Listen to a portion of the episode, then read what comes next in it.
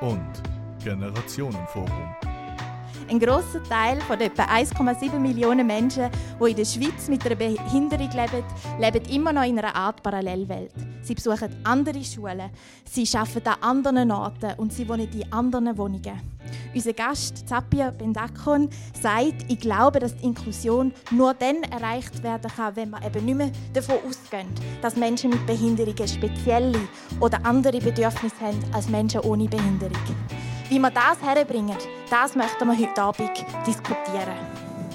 Meine Gäste sind Manuela Kocher, sie ist Berner Grossrätin für die SP und Gemeinderätin in Wolle. Wo aber, excuse, äh, Präsidentin und Präsidentin von Autismus Bern und Vorstandsmitglied bei der kantonalen Behindertenkonferenz Bern. Sabia Bendakon, sie ist Transformationsmanagerin mit Schwerpunkt integrierte Kommunikation und nebenbei Vorstandsmitglied bei Tatkraft und agil.ch. Beides Organisationen von Menschen mit Behinderungen für Menschen mit Behinderungen. Denn Tiren Stüssi, sie studiert Theologie an der Uni Basel, ist Delegierte an der ersten Schweizer Behindertensession und setzt sich insbesondere für barrierefreies Studieren und eine inklusive Bildung ein. Und dann der Christoph Drachsel, wohl vielen bekannt in diesem Saal. Er ist Geschäftsleiter bei der Silea hier in Thun und leitet den Bereich Wohnen. Das ist das Generationenforum, inklusives Miteinander. Wie kann uns das gelingen? An der Technik der Yves Brücker, der Adrian Stojan und Samuel Müller und am Mikrofon Rebecca Flottron. Meine Gäste engagieren sich alle auf irgendeine Art für das Abbauen von Barrieren, für mehr Teilhabe für Menschen mit Behinderungen. Das Engagement möchten wir jetzt gerade am Anfang ein bisschen besser kennenlernen. Sapia, Sie sind Transformationsmanagerin. Vielleicht bevor wir noch über Ihr Engagement reden, können Sie uns ein paar Worte sagen über diesen Beruf. Ja, das kann ich sehr gerne machen. Also wie wir heute wissen, die Welt wird immer komplexer, es wird immer schwieriger und es wird auch für Unternehmen und andere Organisationen immer schwieriger, ihren Gründungszweck zu erfüllen. Weil man muss sich immer wieder irgendwie ein bisschen neu erfinden oder einfach einmal weiterentwickeln. Und als Transformationsmanagerin helfe ich eigentlich meinen Kundinnen und Kunden mit einer Aussicht, das zu erreichen, dass sie eigentlich das Ziel oder die verschiedenen Ziele von ihrem Unternehmen und schlussendlich ihren Purpose, the reason why, können weiterhin erfüllen und da dabei äh, ihre Mitarbeiter auch nicht verheizen, dass es geht auch sehr um einen menschenzentrierten Job, wo wir, wo wir die Organisationen wirklich wirklich anschauen für die Menschen und versuchen sie entsprechend so zu entwickeln, dass sie in der heutigen Zeit alles können erfüllen können, was sie sollten. Merci vielmals. Äh, und in Ihrer Freizeit engagieren Sie sich als Vorstandsmitglied bei agil.ch und Tatkraft als Vorstandsmitglied. Wie ist es für Sie zu dem Engagement gekommen? Also zu dem Engagement da bin ich eigentlich ein bisschen reingerutscht, weil ich habe gefunden, Behinderung ist in meinem Leben so omnipräsent. Ich muss mich nicht auch noch irgendwo engagieren. Das ist mir irgendwie ein bisschen Overkill. Aber ich bin dann dort wie ein bisschen reingerutscht, weil äh, weil ich äh, Präsentationen gemacht habe im Rahmen von meiner beruflichen Tätigkeiten und dann Kollegen, Wegbegleiter von früher, wo ich noch in der Sonderschule war, dann gesagt haben, Mol, du musst jetzt auch zu uns kommen, du musst das für unsere Organisation, also bei Tagkraft, musst das auch machen. Und dann hat es mich sehr gepackt und zur gleichen Zeit hat mich aus dem gleichen Grund auch wegen einer Präsentation Agil angefragt, ob ich nicht auch so klar und konsequent könnte Anliegen von Menschen mit Behinderungen vertreten. Und dann habe ich gefunden, mal, man sollte das einbringen, was man kann, was man gut kann, um auch eine Verbesserung zu erreichen. Und ich habe das vor immer in meinem privaten Rahmen gemacht. Also in dem Sinne bin ich schon immer aktivistisch gewesen.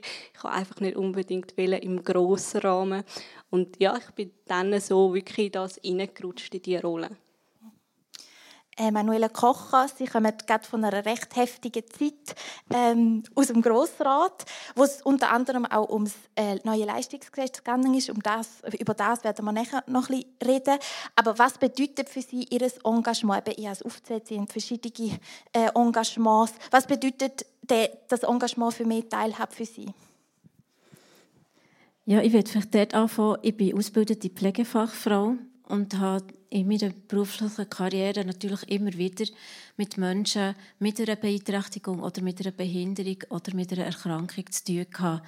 Und für mich ist das auch das, was mein Menschenbild prägt. Für mich sind Menschen alle gleich. Alle haben die gleichen Rechte und sollen auch die gleichen Möglichkeiten haben. Wenn ich aber in unsere Gesellschaft schaue, dann stelle ich fest, dass das nicht so ist und habe auch in meinem privaten Umfeld durch ähm, die Beschulung von meiner Tochter auch festgestellt, wie schwierig das ist, wenn man ein Kind hat, das anders ist. Ähm, müssen kämpfen, für dass sie inklusiv oder integrativ beschult werden Und dann habe ich mich mit den Rahmenbedingungen auseinandersetzen und gemerkt, da ist einiges, was man verbessern sollte, wo man, wo man, wo man dringend müssen verbessern Und das ist, glaube ich, so der Anstoß für mich, in diesem Bereich auch zu engagieren. Merci vielmals.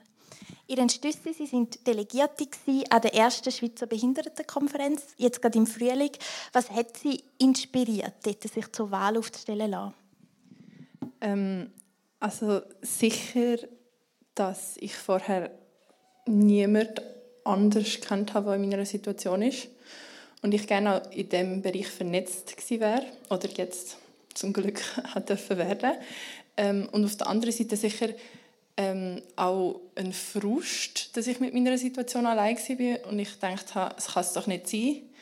Und ähm, dann auch die Möglichkeit oder ja, die Vorstellung, dass man politisch etwas daran ändern könnte und eben auch zeigen, dass man nicht allein ist mit dieser Situation, sondern dass das ganz viele Leute betrifft und dass jetzt Handlungsbedarf ist. Dass es eigentlich schon spät ist, aber längst überfällig. Merci vielmals.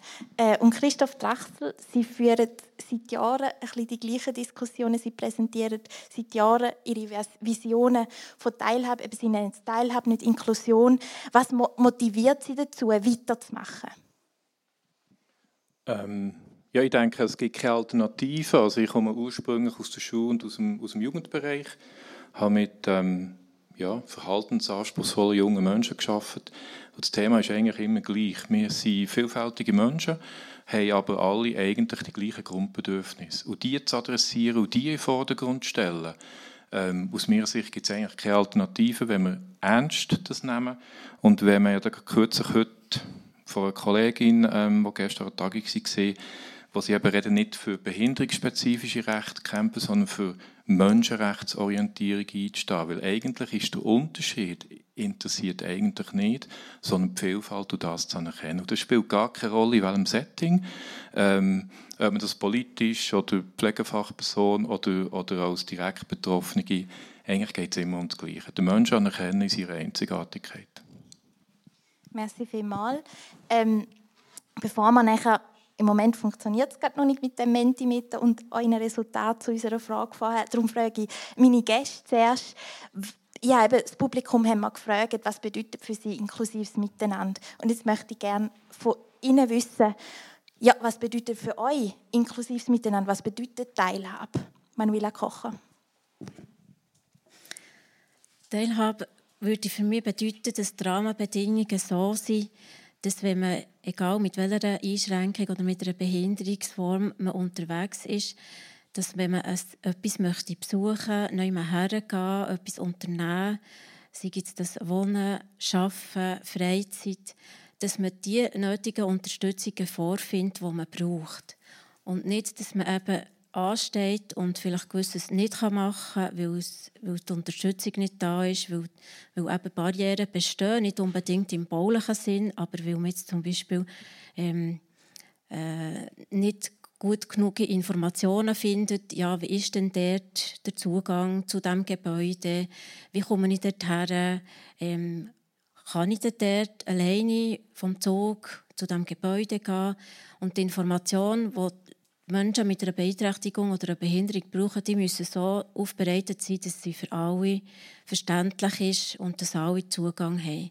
Das wäre für mich eine Teilhabe, weil wir die uns auch nicht überlegen, wenn wir neu her gehen an ein Konzert oder ähm, ich möchte jetzt ähm, einen Kurs besuchen, dann muss ich mir auch nicht überlegen, ja, kann ich dort überhaupt hergehen, sondern ich gehe einfach, ich melde mich einfach an. Und eine gewisse Selbstverständlichkeit, dass das so für Menschen mit Einschränkungen und Behinderungen möglich wird oder besser möglich wird, das wäre für mich Teilhabe. Ihre Entschlüsse für Sie, was bedeutet für Sie Teilhabe? Ähm, ich finde das mega schwierig. Ich glaube, es ist vieles, was unsichtbar ist noch. Und ich glaube, eben die, das, was du gerade angesprochen hast, ich glaube, das ist, ähm, man kann sich viel besser vorstellen, wenn irgendwie äh, eine bauliche Maßnahme ähm, nötig ist. Also ob dann die Leute einsehen, ist noch die andere Frage, aber man kann sich wenigstens besser vorstellen. Aber vielmal sind es auch ähm, Sachen, die wie in den Köpfen der Leute noch so fest ein Bild prägt haben von Hilflosigkeit, von ähm, Passivität auch, dass man gar nicht wahrnimmt, dass Leute mit einer Behinderung eben genauso aktiv sind, genauso viele Ideen haben und Ambitionen, was man alles machen will.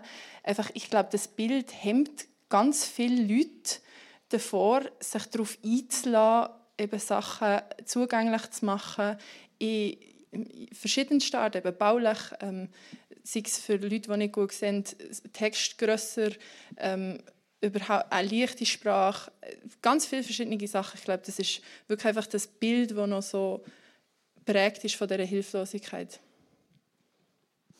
Sabia, für Sie? Ja, also ich möchte sonst auch gerne mit einem Bild anfangen. Die, die sich damit beschäftigen, kennen das vielleicht, wo man dann die farbigen Mannsgöckeli hat und alle sitzen vermischt an einem Tisch zusammen und das sagt dann angeblich Inklusion. Ich finde das falsch. Inklusion ist auch, wenn man den bildlichen Tisch kann anpassen kann, wenn man schaut, wie kommen die Leute überhaupt an so einen Tisch und wie auch davon ausgeht, dass nicht alle Mannsgöckeli die gleiche Form haben, so irgendwie jeder ein bisschen anders ist. Und das Ergebnis von dem ist dann eigentlich, dass man nicht nur am Tisch hockt, sondern auch kann etwas sagen und das, was auch gesagt wird, nicht irgendwie objektiviert wird auf jenste Weise, wo beim Ebelismus halt sind, sondern dass man gehört wird, wenn man etwas sagt am Tisch und das gleichwertig ernst genommen wird. Das ist für mich eigentlich Inklusion. Mhm. Merci vielmals. Christoph Drechsel, Ihr Verständnis von Teilhabe. Mein Verständnis von Teilhabe, okay. Ähm, ich versuche es kurz zu fassen. Für mich ist Teilhabe Dreiklang. Menschen haben glaube generell gerne Dreiklang. Der eine Teil ist die Teilhabe, also die Möglichkeiten, möglichst normalisierte Möglichkeiten in dieser Gesellschaft, die alle haben oder alle sollten haben. Der zweite Teil ist Teilnahme, also der Teil, den ich aus meiner Individualität wähle. Ob das ein Gespräch ist, ein Dialog, ob das eine Aktivität ist, ob das irgendwo ein Besuch ist, spielt eigentlich gar keine Rolle. Ob das, was ich gerne würde, wo ich mich halt auch darum tun muss. Und der dritte Teil ist eben die Teilgabe. Was ist denn mein Beitrag für eine funktionierende Gesellschaft, die den Namen auch verdient, die ähm, den Namen von einer menschlichen Gesellschaft verdient? Das ist für mich ein dritter Teil, den ich persönlich sehr, sehr hoch halte. Äh, Sapir Bendakon, Sie haben mir ein Zitat geschickt, netterweise. Ähm, und ich habe es in der Begrüßung auch schon zitiert. Zitat ist, ich glaube, dass Inklusion nur erreicht werden kann, wenn man davon, nicht mehr davon ausgegangen wird, dass Menschen mit Behinderungen spezielle oder andere Bedürfnisse haben. Können Sie vielleicht ein bisschen ausführen, was Sie mit dem meinen? Also das Problem ist, dass der Bedürfnisbegriff oft gegen Inklusion und gegen Menschen mit Behinderungen benutzt wird. Wir, haben alle, wir sind alles Menschen, wir haben alle die Grundbedürfnisse, wir wollen alle wertgeschätzt werden, wir wollen alle in einer sozialen Gruppe sein, wir wollen alle sicher sein und wir haben alle gerne, möchten etwas essen. Schlussendlich haben wir die gleichen Bedürfnisse und die Idee von speziellen Bedürfnissen ist eben ausgerichtet an Menschen ohne Behinderung, weil es ein Loophole gibt, um dann zu sagen, hey, die Bedürfnisse sind so speziell, die kann man gar nicht erfüllen, fangen wir doch gescheiter gar nicht an. Also es ist so wie so ein Mental Cleaning für Menschen ohne Behinderung und darum sage ich immer, es sind keine speziellen Bedürfnisse, nur wie wir so schön sagen, in, der, in dem Transformationsmanagement, das Tool, wie man das Bedürfnis kann erfüllen kann, ist vielleicht einfach ein anderes oder der Kontext, wo muss geschaffen werden. Aber das Bedürfnis per se ist das Gleiche. Und ich wehre mich einfach dagegen, weil ich denke, dass genau diese mentale Haltung eben dazu führt, dass wenn Menschen mit Behinderung ihre Bedürfnisse äußern, dass sie dann eben nicht gehört werden, weil sie irgendwie das Gefühl haben, es ist mega speziell oder ja, das kann man ja gar nicht, das ist zu viel Aufwand. Und ich glaube, dass das ein eine Ausrede ist von der Mehrheitsgesellschaft. Merci vielmals. Ähm, ich möchte gerne einen Schritt in die Vergangenheit machen und euch ein Bild malen. Es ist Frühling 2020. Zahlreiche Institutionen für Menschen mit Behinderungen schließen ihre Türen von einem Tag auf den anderen. BewohnerInnen, auch die, die nicht zur Risikogruppe gehören, können nicht mehr heim, haben Besuchsverbot und viele verstehen effektiv nicht, wieso. Es sei zum Schutz, sagt man, wird, und wird den Angehörigen auch gesagt. Nach einem Monat oder so sind in vielen Orten Treffen mit Distanz wieder möglich, aber es geht vielen Orten noch drei Monate, bis die Leute wieder Besuch empfangen oder heim können. Christoph Drachsel-Zilea hat nicht wie viele andere Institutionen zugemacht. Wieso haben die euch für das entschieden? Ähm, weil die Massnahmen in Reinkultur nichts anderes waren als freiheitseinschränkende Massnahmen. Wenn die Massnahmen, die für, für die ähm, Gesamtbevölkerung, also für die Normalbeeinträchtigten, wenn ich mehr nennen, oder? Oder die meisten auch da innen. Ähm, wenn das für alle gegolten hat, ist das absolut okay. Dann ist das so eine Aufgabe von einer Regierung, in einer Krisensituation den Lead zu übernehmen. Das erwarten wir schlussendlich auch in Krisensituationen, oder? In dem Moment, wo es aber für gewisse Bevölkerungsgruppen, ob das jetzt Senioren und Seniorinnen waren oder Menschen mit Beeinträchtigung, wo man in die gleiche Gruppe hat, hat da, jetzt wir dürfen ja, fast 300 Menschen begleiten von 17 bis die älteste Bewohnerin ist 85 das sind einfach ganz unterschiedliche Lebensrealitäten. Oder? Und dann ist das gerade die Verlängerung, die noch besonders gegolten hat, mit, ähm, mit, mit Besuchsverbot und, und ist nichts anderes als freiheitseinschränkende Massnahme. Das Erschreckende, was mir getäuscht hat, ist, wie schnell dass wir zu diesem Mittel greifen. Das hat man in der Geschichte schon gehabt, dass man Bevölkerungsgruppen sehr schnell einfach hat ähm, und wie eigentlich kein Aufschrei durch das Land ist und nämlich auch nicht von den Verbänden. Ich habe es auch nicht gehört. Also behinderte Verbände habe ich keinen Aufschrei gehört. Ähm, für mich nicht nachvollziehbar, weil das hat man müssen thematisieren. Es ist aus meiner Sicht auch im Nachgang nicht thematisiert worden und das ist nicht okay. Darum haben wir versucht, ähm, andere pragmatische Wege zu finden. Wir haben sie gefunden. Ich denke, wir haben ähm, ich glaube, wir haben wirklich einen guten bis sehr guten Weg gefunden, dass alle Menschen haben immer mindestens zwei Lebensbereiche hatten, mindestens. Ähm, Besuche waren immer möglich gewesen. Wir haben auch kreative Wege gesucht und es ist gegangen. Merci wir haben auch Glück gehabt, vielleicht noch das. Wir haben keine einzige schwerste Erkrankung gehabt, das müssen wir noch sagen. Das hat den Weg weiterzugehen natürlich leichter gemacht, als wenn wir jetzt vielleicht wie gewisse Altersheime ähm, wirklich, was gerebelt hat. Also das, wir haben auch die Portion Glück gehabt. Das gehört auch dazu. Ähm, bei meinen anderen Gästen hat es dort, wo das passiert ist, eben Frühling 2020, hat es auch Reaktionen gegeben, Sabi Bendakon? Also persönlich bin ich einfach schon, eigentlich schockiert im ersten Moment und im zweiten Moment habe ich gedacht, es überrascht mich nicht, dass unser Bundesrat ableistisch unterwegs ist. Ähm, aber wir haben das thematisiert, auch in den Selbstvertreterorganisationen. Und, und vielleicht ist der Aufschrei nicht laut gegen außen. Gegen innen hat er durchaus stattgefunden. Eben vielleicht nicht genug weit nach außen, das kann gut sein. Weil es zeigt einfach, es zeigt eben, wie schon der Vorredner gesagt hat, es zeigt, dass man versucht, irgendwie zu lösen, eine Krise, ein Problem. Und die erste Lösung ist, ja, die Menschen, die für uns sowieso wir denken sowieso schon immer, die sind das Problem und jetzt sind es wirklich ein Problem geworden und die müssen jetzt irgendwie weg.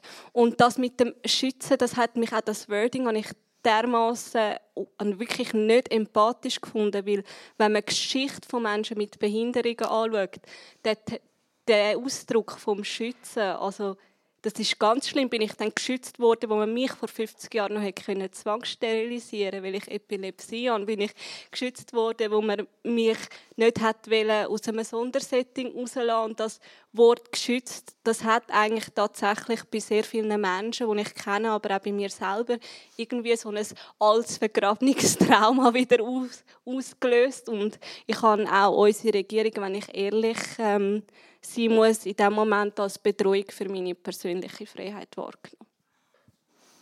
Merci vielmals. Ähm, also ich habe es mehr als Jugendliche wahrgenommen in dieser Zeit. und habe mich dort schon sehr unverstanden gefühlt. Ähm, auch das, also eben, dass man einfach plötzlich ganz allein ist und ich mich glaube dann halt mal in die Situation hineinversetzen okay, ich habe kein soziales Umfeld mehr, außer meine Eltern, meine Geschwister, die sind nicht mehr daheim. Ich bin einfach allein und niemand ist in meiner Situation. Ich glaube, das habe ich wahrgenommen und dann habe ich im näheren Umfeld einfach noch mitbekommen, eben jemand, der in einer Institution wohnt, ähm, dass wir, also wir als Familie überhaupt nicht einverstanden sind mit dem, weil durch das auch wirklich schlimme Folgen gekommen sind. Ähm, nicht von der Krankheit oder so, sondern dass man keine, keine Forderung mehr eben hat, kein Ziel mehr, keine Bewegung mehr. Ähm, das ist, äh, für uns alle hat sehr negative Auswirkungen und ähm, aber bei Menschen mit Behinderung ist das einfach so angenommen worden und ich glaube, das ist so der Unterschied.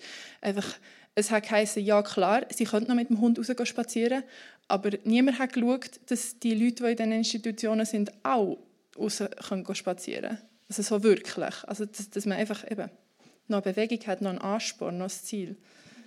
Das hat gefällt. Merci vielmals. Manuela Kocher.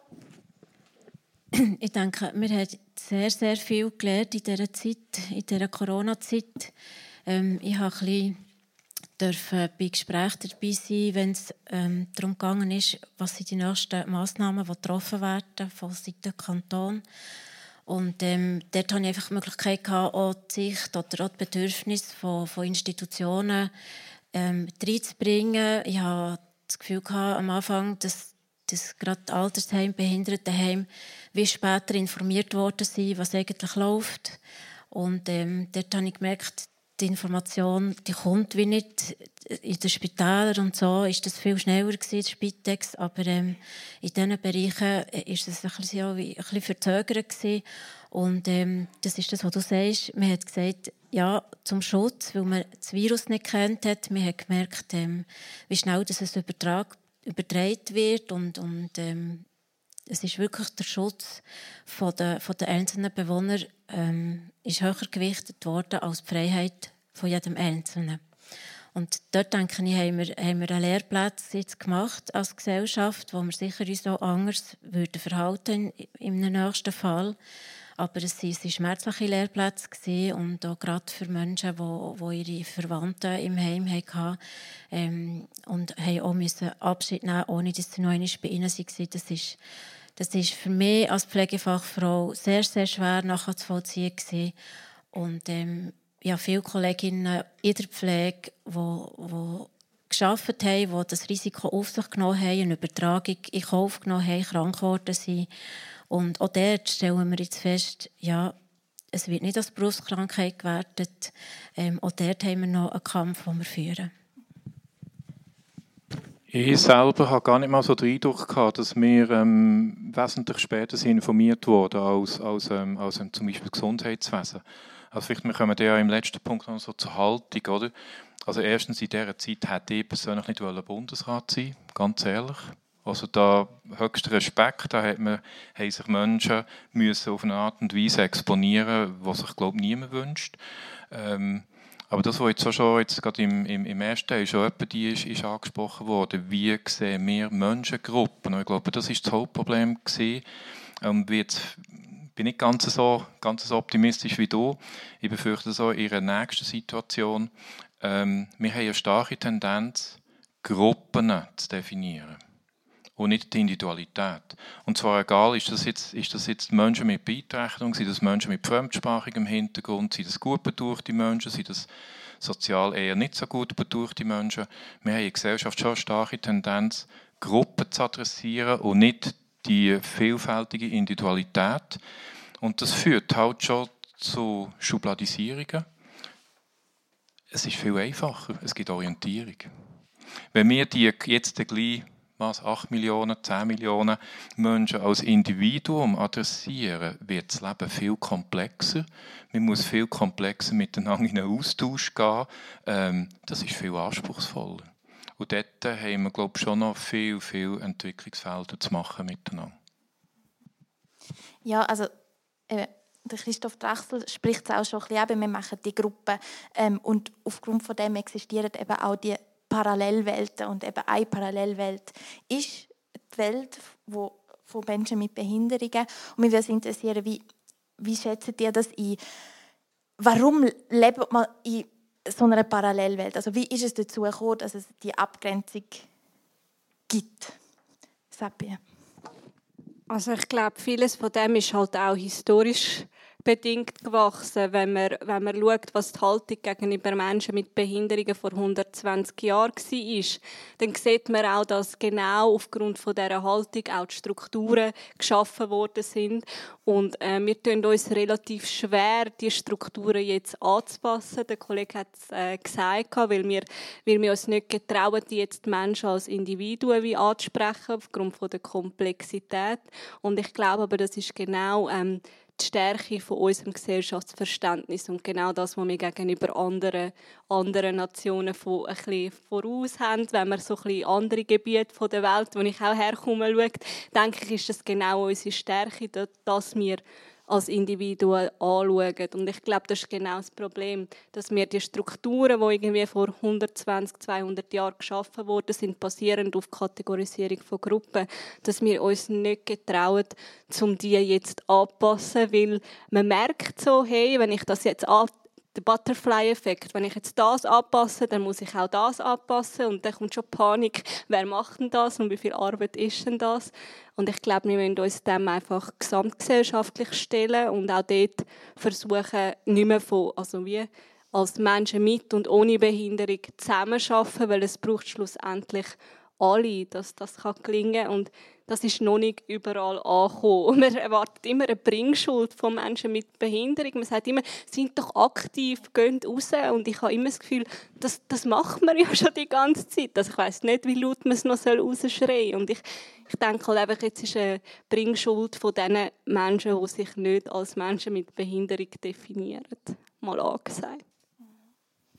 Ihren Stüssi haben Sie Ergänzungen? Ähm, ich glaube, es ist äh, mega gut zusammengefasst. Es ist einfach einfach vermeintlich, aber es ist eben gleich nicht so einfach, weil es gibt eben Leute, die das wirklich betrifft. Und das ist auch ein spannendes Phänomen. Äh, sobald es dann im näheren Umkreis ist, in der Familie und so weiter, kommen dann Leute, die ich schon jahrelang mit ihnen geredet habe, vielleicht mal zu mir und finden, ah du, äh, Irene, wie ist das jetzt nochmal gewesen? Was, was könnte man machen? Oder was ist schon wieder so das Problem? Und dann denke ich mir also, ich, ich helfe dir natürlich, weil egal wenn du es einsiehst, es ist super, aber dann äh, fühlt man sich halt schon äh, bestätigt drin, dass man sich vorher einfach nicht wertschätzt gefühlt hat oder nicht wertschätzt worden ist.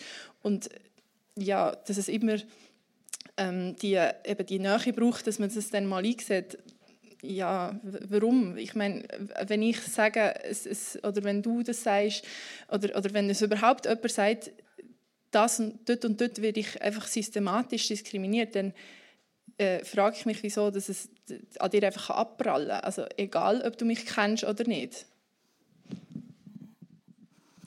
Ähm, das mit diesen eben Ab äh, Parallelwelten, mit diesen äh, Kategorisierungen, das Schubladisieren, wie es vorher gesagt wurde, fängt schon sehr früh an. Manuela Kocher, Sie haben am Vorgespräch gesagt, es fängt eigentlich schon in den Spielgruppen an.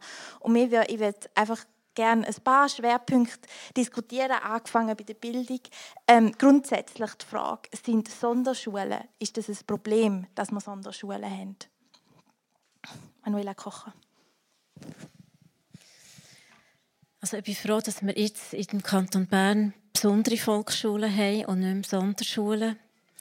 Die sitzen alle unter dem gleichen Dach und das ist ein, ein wichtiger Schritt gewesen, ähm, dass man auch vom Bildungsverständnis her und der Möglichkeiten und die Chancengleichheit im Fokus hat und, und dass man die Sonderschulen eben unter das Dach von der, von der Volksschule ähm, hat oder integriert hat. Sonderschule ist nicht per se eine oder ein Problem. Es gibt, ich kann jetzt vom Autismusbereich reden, es gibt wirklich Situationen, wo wir merken, hier ist, ist eine kleinere Klasse das richtige Schulsetting. Und ähm, wir waren froh, als das Volksschulgesetz angenommen ist, dass äh, die Eltern entlastet worden sind, einen Schulplatz zu finden. Das war vorher anders. Gewesen. Vorher haben wir Eltern von einem behinderten Kind selber einen Schulplatz suchen Und da ist man manchmal schon gar Klinken putzen, kann ich so sagen, bis man diesen Schulplatz gefunden hat. Und das ist jetzt heute nicht mehr so. Das ist sicher ein ganz wesentlicher Aspekt und ein wichtiger Aspekt, wo wir drinnen eine gute Entwicklung sehen. Die Schwierigkeit jetzt im Volksschulgesetz ist, dass ähm, die Unterstützungslektionen deckelt sind. Wenn man sich vorstellt, ähm, die Anzahl an Kindern, die Unterstützung brauchen in der Schule, die, die steigt. Und wenn man immer den gleichen Topf hat, äh, wie viele Stunden man verteilen kann, dann kommt das irgendwo in ein Missverhältnis rein. Das ist vielleicht so das eine. Ähm, und warum dass ich gesagt habe, es fängt eigentlich schon beim Spielgruppen an. Wir haben noch keine Betreuungsstrukturen, die Familien mit einem behinderten Kind ermöglichen, eben auch Entlastung zu haben, das Kind auch in einer Gruppe zu spielen, Erfahrungen zu sammeln. Ähm, und dort müssen wir noch dran arbeiten. Es gibt es im Kita-Bereich und äh, auch in der Tagesschulbereich. Dort haben wir auch entsprechend höhere Betreuungsfaktoren.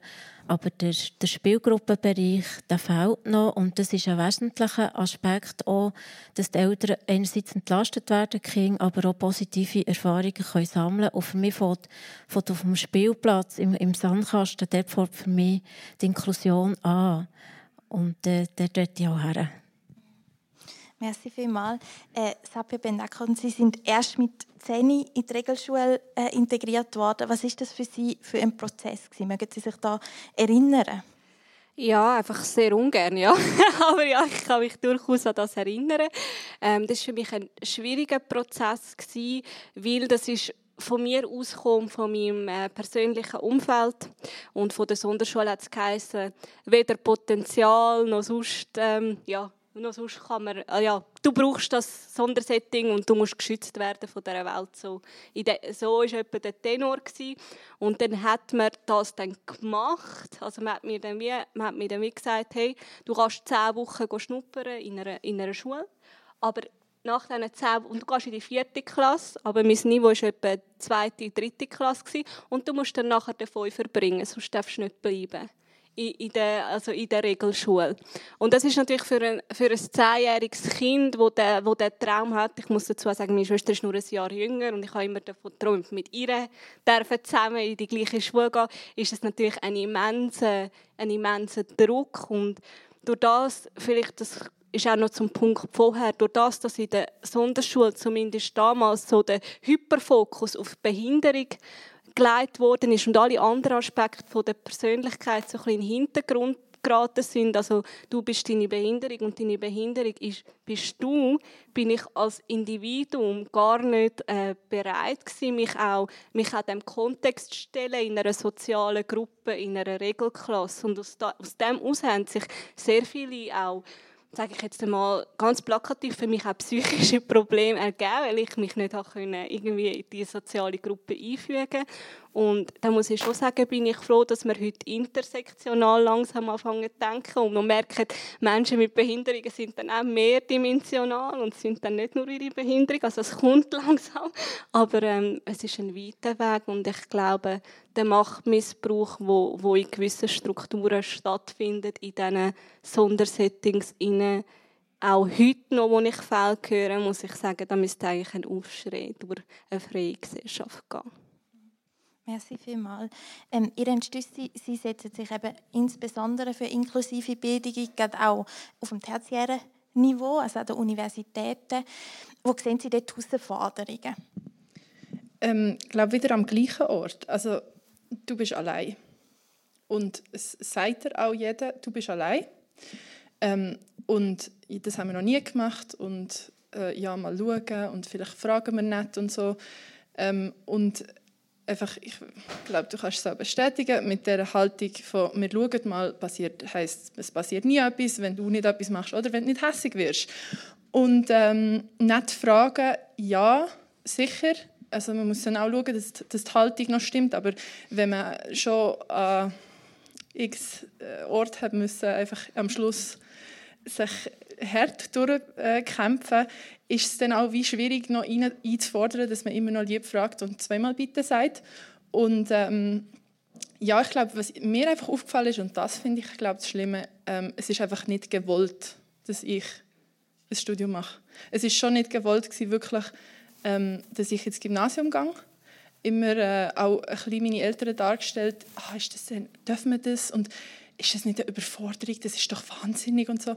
Ähm, ein bisschen. Und nun muss man einfach auch sagen, wenn man wirklich objektiv auf die Situation geschaut hat, hat man gesehen, ähm, dass das eine völlige Fehleinschätzung ist, weil ich immer überdurchschnittlich gut abgeschnitten habe und ähm, das ist einfach, ja, das zeigt wieder, dass man einfach eigentlich in dem Bild denkt, äh, eben nur Behinderung und ganz klar, die halten einem jetzt davon ab und ähm, äh, du, du, musst sicher äh, beschützt werden und so. Ja, nein. Merci vielmals euch beiden eben auch für, äh, dass ihr die Erfahrung teilt. Ähm, wie ist das beim Schaffen? Also auch dort existieren die Parallelwelten. Es gibt zum Beispiel also sehr offensichtlich der erste und der zweite Arbeitsmarkt. Äh, Christoph Drachsel, Sie glauben nicht an die Unterscheidung. Wieso nicht? Ähm, vielleicht noch kurz anhängen. Mose war ganz sicher Überforderung drin, aber vielleicht nicht bei dir, sondern bei den anderen. Und wir haben schon, du hast vorhin den Butterfly-Effekt hast du erwähnt. Ähm, ähm, die Manuela hat vorher erwähnt, die Mittel, die in Volksschule ähm, vorhanden sind. Oder? Also wir haben in der Volksschule in gewissen Kantonen, jetzt meines Wissens zwei, wo im Moment Bestrebungen da sind, auch aus Lehrpersonenkreisen ähm, die integrative Schule wieder auseinanderzunehmen.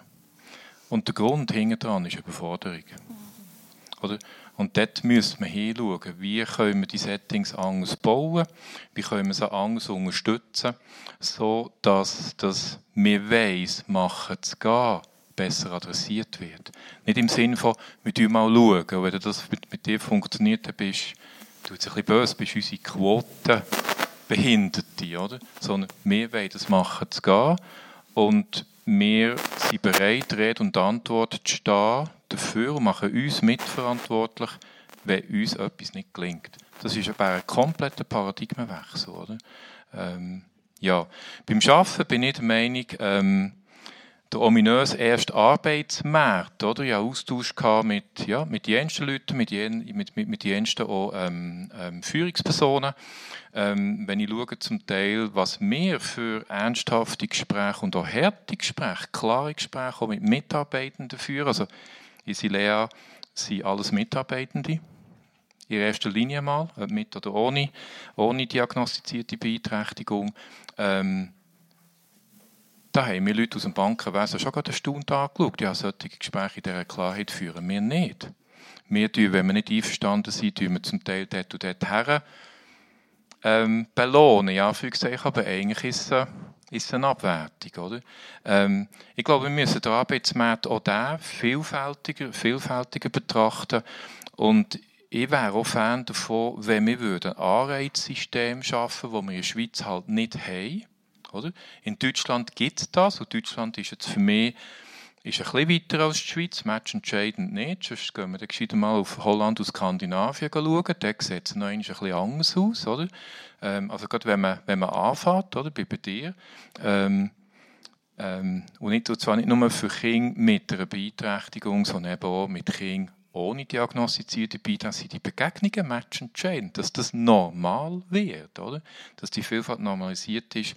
Und dort bin ich ja schon der Meinung, müssten wir ein Anreizsystem schaffen. Und in der Schweiz, das Hauptanreizsystem, sind wir ehrlich, ist Geld. In Deutschland haben wir das, aber eine gewisse, aber eine gewisse Anzahl von, von, ähm, von ähm, anpassenden Arbeitsplätzen, Mitarbeitern, bin ich nicht ganz sicher, wie es ist, in Deutschland sagen, gibt es Unternehmenssteuererlass. Punkt, fertig, Schnetz. Das ist ein Anreiz, lenkt nicht, das ist mir schon klar, aber es wäre immerhin ein Anreiz mal.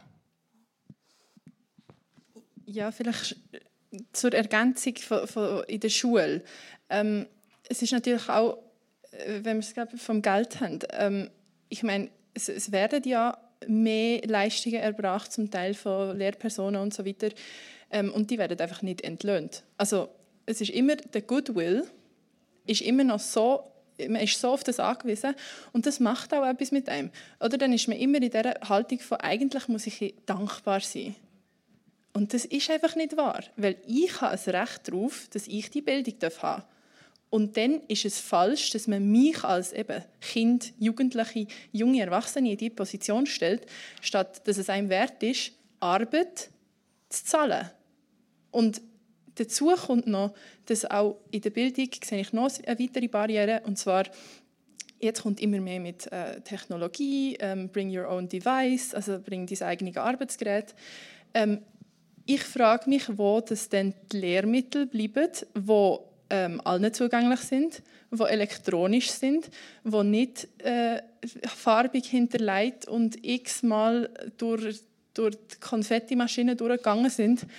Äh, wo bleibt das? Also es, es, oder es, es, kommt einfach nicht, das Zeug kommt nicht gleichzeitig und wenn, wenn man das nicht hat, dann ist man wieder auf den Goodwill angewiesen von irgendjemandem, der findet, ja, ich erbarme mich jetzt äh, dir und äh, macht er das jetzt zugänglich. Also es, überall kommen dann wieder Sachen, die einem so hergeworfen werden und wir reden da nicht von äh, Lehrmitteln, die einfach zu alt sind dafür und äh, ich erwarte jetzt auch nicht, dass in meinem Studium äh, irgendwie althebräische Texte plötzlich auftauchen ähm, eh, auf dem Computer.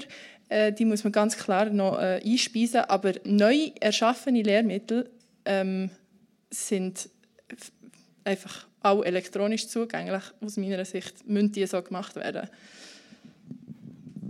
Merci vielmals. Ähm, Sapir Bendako und Sie haben, ihre, Sie haben vorher schon mal über die Intersektionalität geredet und Sie haben über, ähm, ich gehe nochmal zurück zum Schaffen, ähm, Sie haben Ihre Bachelorarbeit über Geschlechterunterschied bei der Integration von Menschen mit Behinderung äh, geschrieben und dort geht es eben genau um die Intersektionalität, dass das oft auch nicht berücksichtigt wird. Können Sie uns dort vielleicht ein bisschen etwas über die Problematik erzählen? Ja, also auch dort haben wir die gleiche Problematik, dass irgendwie die Leute das Gefühl haben, äh, Frauen mit Behinderungen haben nur Behinderungsprobleme und nicht die Probleme, die Frauen auf dem Arbeitsmarkt äh, sonst noch haben.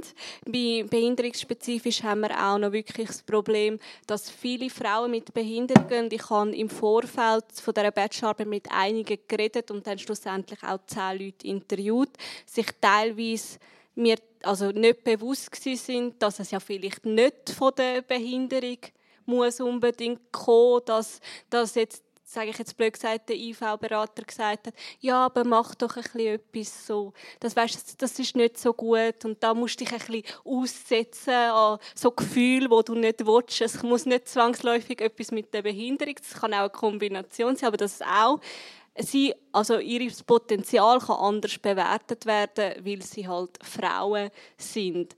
Und ich glaube, das ist ganz, ganz wichtig, weil eigentlich zeigen das sehr viele Statistiken im Gewaltbereich, im Bereich zu der psychischen Gesundheit, zu der Zufriedenheit mit der eigenen Arbeit, die Zahlen, die wir haben, dass Frauen mit Behinderungen gegenüber Männern mit Behinderungen signifikant schlechter gestellt sind. Und da kann mir niemand sagen, das ist irgendeine Statistik, die etwa gefälscht ist, weil es hat einfach so viel Muster drin und ich glaube, dass man anfangen muss bei der IV und bei anderen unterstützenden Stellen einfach den Mensch anfangen ganzheitlich denken. Ich finde es auch immer gefährlich, wenn man dann Intersektionalität so dichotom macht und sagt, okay, Frau und Behinderung. Nein, man muss, man muss das ganze Umfeld anschauen von einer Person. Und ich habe basierend auf diesen Erkenntnis wie versucht, ein Modell zu entwickeln für Integrationsdienstleister, wo eben den Mensch und sein Umfeld ganzheitlich anschaut und auf was sie vielleicht schauen sollen, wenn sie Potenzial bewerten oder mit Menschen überhaupt in einen Dialog treten. Genau. Merci vielmals. Ihre Entschlüsse, Ergänzungen? Ähm, ja, also ich kann das wie bestätigen, einfach aus persönlicher Erfahrung. Und zwar ähm, sieht man mir von außen meine Behinderung eigentlich nicht an. Ähm, aber es ist gleich nicht gewünscht, zum Beispiel eben, dass, dass man dann wenn ich, wenn es aufkommt, das Thema zum Beispiel oder auch sonst, ist gar nicht gefragt äh, oder ist nicht okay, wenn ich eben so ganz klar einfach sage, das und das und das ist Sache, ähm, wird ganz anders angestellt, äh, als wenn ich jemand ohne Behinderung und dann noch jemand ohne Behinderung, der ein Mann ist, daneben ist, dann bin ich sowieso fort, weil das gilt ja dann, was die, die Person sagt. Und äh, das ist ein wirklich wahnsinnig unangenehmes Gefühl. Also, ja. Ja, ich würde vielleicht da dazu wirklich sagen, es ist nicht ein individuelles Gefühl von dir. Ich kann es wirklich bestätigen und es ist dann auch ganz schlimm und das habe ich gemerkt dort, wo ich dann von jemandem auf dem, also wo ich einfach normal geschafft habe und dann hat ein, hat ein Arbeitskollege von einer anderen Abteilung gesagt, und ja, es ist, es ist zeitkritisch gewesen, wir hätten viel verlieren in der Firma. Jetzt bist du nicht so eine hysterische Frau, behindert bist du ja schon. Und dann denke ich mir so, ah, okay, wenigstens ist, kann, kann sich die, die Person eigentlich ihre Bias wenigstens artikulieren, so dass er sichtbar wird. Aber das ist so, der Bias wird eben selten artikuliert. Und dann heisst es immer, ja, man ist einfach empfindlich, weil man ja eine Frau ist und weil man einfach seine Behinderung das nicht akzeptiert hat oder whatever und what not. Und in dem Moment bin ich recht froh gewesen, dass das mal einer so rausgeschrien hat und ich bin fast ein traurig gewesen, dass ich es nicht aufgenommen habe. dann könnte ich es einfach im Loop immer abspielen, ja. Ja, merci vielmals. Ich möchte noch kurz, äh, bevor wir nachher weitergehen, aufs Wohnen zu sprechen kommen. Ähm, in der Schweiz gibt es über 40.000 Institutionen für Menschen mit Behinderungen, wo sie wohnen können. Christoph Drechsel braucht die Institutionen alle? Aus meiner Sicht nicht, nein, selbstverständlich nicht.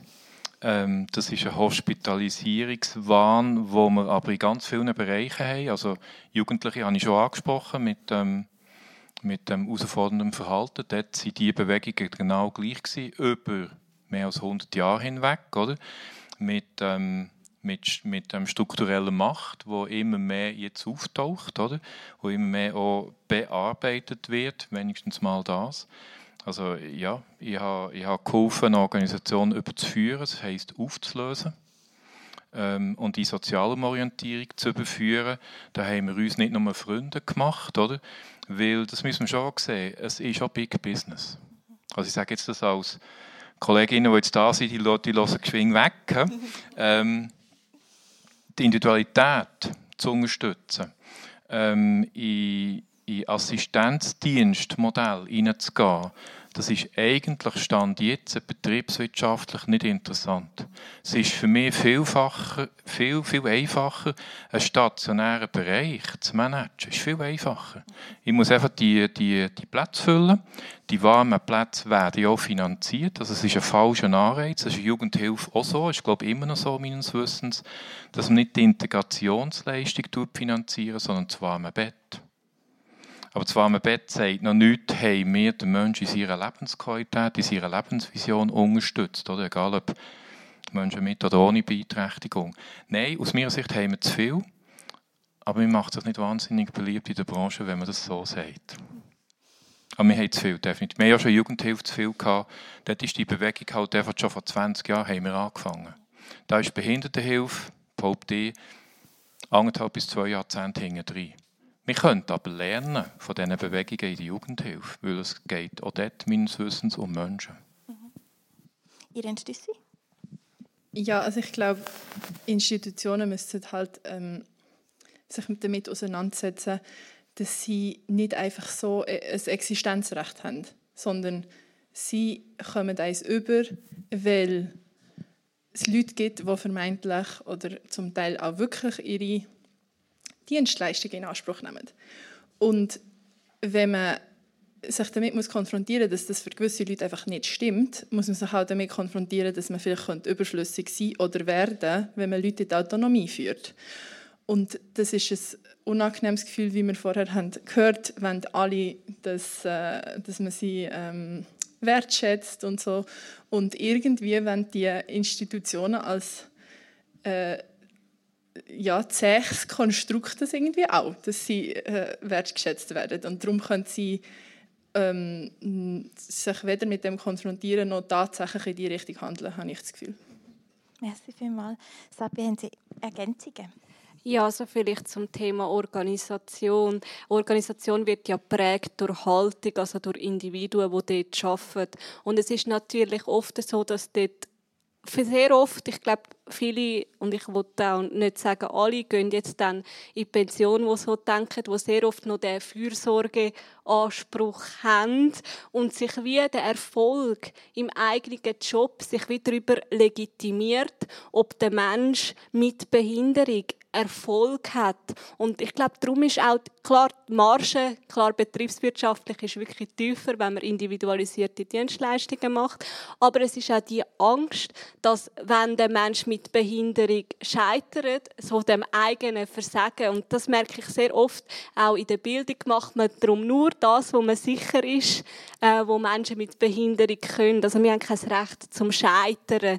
Und genau diese Haltung tut es eben auch verhindern, dass selbst wenn solche Strukturen und externe Dienstleistungen bestehen, dass alle Leute, die davon profitieren können, auch in die mitbegleitet werden. Und das finde ich halt schwierig. Du sprichst einen wichtigen Punkt an, oder? Das ist eine umgekehrte Abhängigkeit. Es ist eigentlich eine multidimensionale Abhängigkeit, oder? Wenn ich mich als eine Begleitperson über einen Erfolg definiere von dem vermeintlichen Menschen, den ich unterstütze, dann habe ich grundsätzlich ein Problem, auch grundsätzlich den Mechanismus nicht verstanden. Wenn ich Menschen coache, dann genau das Gleiche. Das ist nicht meine Verantwortung, was der Mensch umsetzt. Meine Verantwortung oder meine Mitverantwortung ist, den Menschen so zu unterstützen, mit Raum, mit, mit mentalem Raum, dass der Mensch ähm, zu seinem Potenzial, zu seinen Lösungen findet. Ob der Mensch nachher die Lösungen umsetzt, ist nicht mehr meine Verantwortung. Dort bin ich wieder raus wenn er die kompensatorischen Leistungen hat. Das ist eine Grundbedingung, oder? Also es gibt Menschen, die, damit sie überhaupt ins Theater können oder auf einen Robinson-Spielplatz können gehen, haben sie aufgrund von der Beeinträchtigung kompensatorische Unterstützungsgut und erst dann fährt das Game an. Das muss sichergestellt sein. Sonst bauen wir einfach Barrieren und sagen, ja, du tust ja nicht, ja. Wenn ich die Rampe nicht raufkomme, ja, dann habe ich keine Chance. Also, das muss man schon unterscheiden. Kompensatorische Leistungen hat jeder Mensch das Recht, anschließend das Leben auch zu gestalten. Das ist auch ein Willensleistung. Da wäre wieder bei Teilgabe, das fordere ich auch ein. Das ist nicht nur wahnsinnig angenehm. Oder? Ähm, das Leben ist kein Wunschkonzert, weder für mich, ich wüsste es auch nicht, ähm, ich glaube für euch alle auch nicht. Ähm, wir reden von erwachsenen Menschen, wenn wir jetzt bei Erwachsenen reden, also Willen zeigen. Aber wir haben ja die Aufgabe, über Coaching, über Begleitung, über Verstärkung, über Reframing, den Menschen in seinem Willen auch zu unterstützen und den Menschen, der keine verbale Sprache hat oder der, der eingeschränkte Kontaktmöglichkeiten hat, ähm, am Menschen und aber auch den anderen Übersetzungshilfen zu geben, dass Dialog kann entstehen kann. Du hast jetzt ähm, sehr, sehr schön beschrieben, ich habe den Eindruck, wir haben unser System, das wir aufgebaut haben, die holen den Menschen nicht dort ab, wo er steht. Ich stelle häufig fest, dass äh, behinderte Kinder oder auch erwachsene Menschen mit einer Behinderung, die haben viel mehr Ressourcen, als wir denken und wir erkennen sie einfach nicht. Und wir haben auch unsere Strukturen nicht so gebaut, dass sie eben ihre Ressourcen entfalten können und dass die auch Platz haben und dass wir mit denen etwas Positives gestalten können und sie ihre Selbstbestimmung wahrnehmen können. Wir müssen dort ansetzen, habe ich das Gefühl. Oder das, und darum, also es fängt beim Kleinkind an, oder? Dass man die Ressourcen erkennt und nicht, wir haben, wir, überall haben wir defizitorientierte Systeme. Äh, sei es jetzt bei den Finanzierungssystemen, bei der IV, bei den Krankenkassen. Überall ist es ein defizitorientiertes System. Und ich wünsche mir, dass wir in eine oh, so denken wir natürlich auch als Gesellschaft, oder? Defizitorientiert. Und es ist, es ist viel schwieriger, positiv zu denken, ressourcenorientiert zu denken und die Ressourcen abholen und zu fördern. Aber ich denke, nur so werden wir weiterkommen. Es ist so ein bisschen die Grundsatzfrage, wie können wir es denn verändern, oder? Ist, dass wir beim Positiven ansetzen, dass wir sagen, was, was können die Leute, was können die Menschen, was kann jeder Einzel und was braucht es denn jetzt in diesem System, dass er eben vielleicht noch einen Schritt weiterkommt. Und das ist jetzt nicht nur bei der Integration in der Schule, das ist auch bei der Integration in die Arbeitswelt hinein, ähm, dass wir Strukturen so müssen bauen dass die, Ressourcen, die vorhanden sind, dass die können eingesetzt werden Weil das will ja jeder, der geht arbeiten will, will sein Bestes können geben Und ähm, so müssen wir auch die Strukturen anpassen, dass sie eben den Zugang haben zu, zu, den, zu den Medien, zu den, zum, zum digitalen Unterrichtsstoff ähm, und dass so die Ressourcen viel besser können gefördert werden und genutzt werden und auch die Selbstbestimmung und das Selbstwertgefühl der Menschen kann gestärkt werden. Ja, ich glaube, es ist schon auch noch wichtig zu sagen, dass ähm, äh, der Sapir hat es gerade angesprochen, wenn du nicht scheitern darfst, ähm, dann bist du auch nie in der Situation, von eben, dass du die Verantwortung spürst und fühlst auch und dann wirst du auch nicht selbstbewusst und mutig und äh, sagst deine Bestreben. Ähm, und ein Teil von dem kommt sicher auch davon, dass ähm, man muss sich als Menschen mit Behinderung, für die, die sich nicht wollen, immer äh, rechtfertigen für das, was man am machen ist. Und eines von diesen Rechtfertigungstools ist, dass du musst immer Ziel haben und du musst die formulieren. Ähm, ja, fragen Sie mal sonst Zehnjährige, was sie im nächsten halben Jahr für Ziel haben. Ich glaube, sie können es ihnen auch nicht sagen. Ähm, ich schon. Ich kann es können. Und meine Aussage war immer, ich will ähm, die Schule möglichst gut machen und ich will unbedingt Matur machen. Und das ist nicht genug als Ziel gewesen, sondern es hat, müssen drei Ziele sein. Und ich glaube, das ist einfach der falsche Ansatzpunkt, oder? Dann geht man davon aus, ähm, und dann sind mir Ziele vorgeschlagen worden, die ich haben könnte. Und Sie sehen, das ist einfach, das ist ein bisschen ironisch, weil ähm, dann sieht man schon, kommt die Haltung durch, ich also als Fachperson, ich handle über die Ziele, die ich für dich habe und nicht die, die du für dich selber hast. Und dort, kommt, glaub, dort schlummert, glaube ich, etwas sehr Gefährliches. Ähm, weil das bedeutet nachher auch, dass es eben nicht gelangt hat, dass ich das Ziel habe und das ist ja einfach hat, hat man immer versucht ja das langt nicht und mir hat man halt nie müssen sagen oder mir hat man nicht müssen helfen dass ich jeden Tag rechtzeitig aufstand weil ich einen inneren Antrieb hatte, der einfach sehr sehr stark war und ich habe gewusst, mein eine Ziel langt und für das muss ich immer am 7. aufstehen und dann stand ich am 7. auf und das ja das habe ich einfach auch schon als Kind nie verstanden und jetzt weiß ich, dass es wirklich eben systematisch gemacht wird und dass es wirklich so sinnlos ist. Ja. Wir sind halt schon ganz stark geprägt, dass wir auf, eigentlich auf extrinsische Motivation einander triggern, oder? Also Motivation von uns. Es gibt ja das, dass man, das ist auch, das ist auch Personalführung, oder? Ähm, Mitarbeitende motivieren. Das ist nicht meine Aufgabe. Ich gehe davon aus, dass da Motivation da ist, für was auch immer. Vielleicht nicht für das Gleiche, wie ich es gerne hätte. Das ist aber grundsätzlich mein Problem. Oder? Also die ähm, Rahmenbedingungen zu schaffen, wo Menschen Nochmal, das, was ihnen angelegt ist, mit dieser intrinsischen Motivation, also von innen aus, mit dem Potenzial, das in jedem Menschen ist. Also, ich, ich, ich habe genügend Leute erlebt mit schwerster Beeinträchtigung, mit mehrfachster Beeinträchtigung, wo, wenn man genau hinschaut, jeder Mensch hat eine Qualität zum Beitragen. Ähm, und zum Teil phänomenale Sachen. Es sind halt nicht die grossen Sachen. Ja, ich bin fast zwei Meter, mich kann man fast nicht übersehen mit dieser Glatzen und so.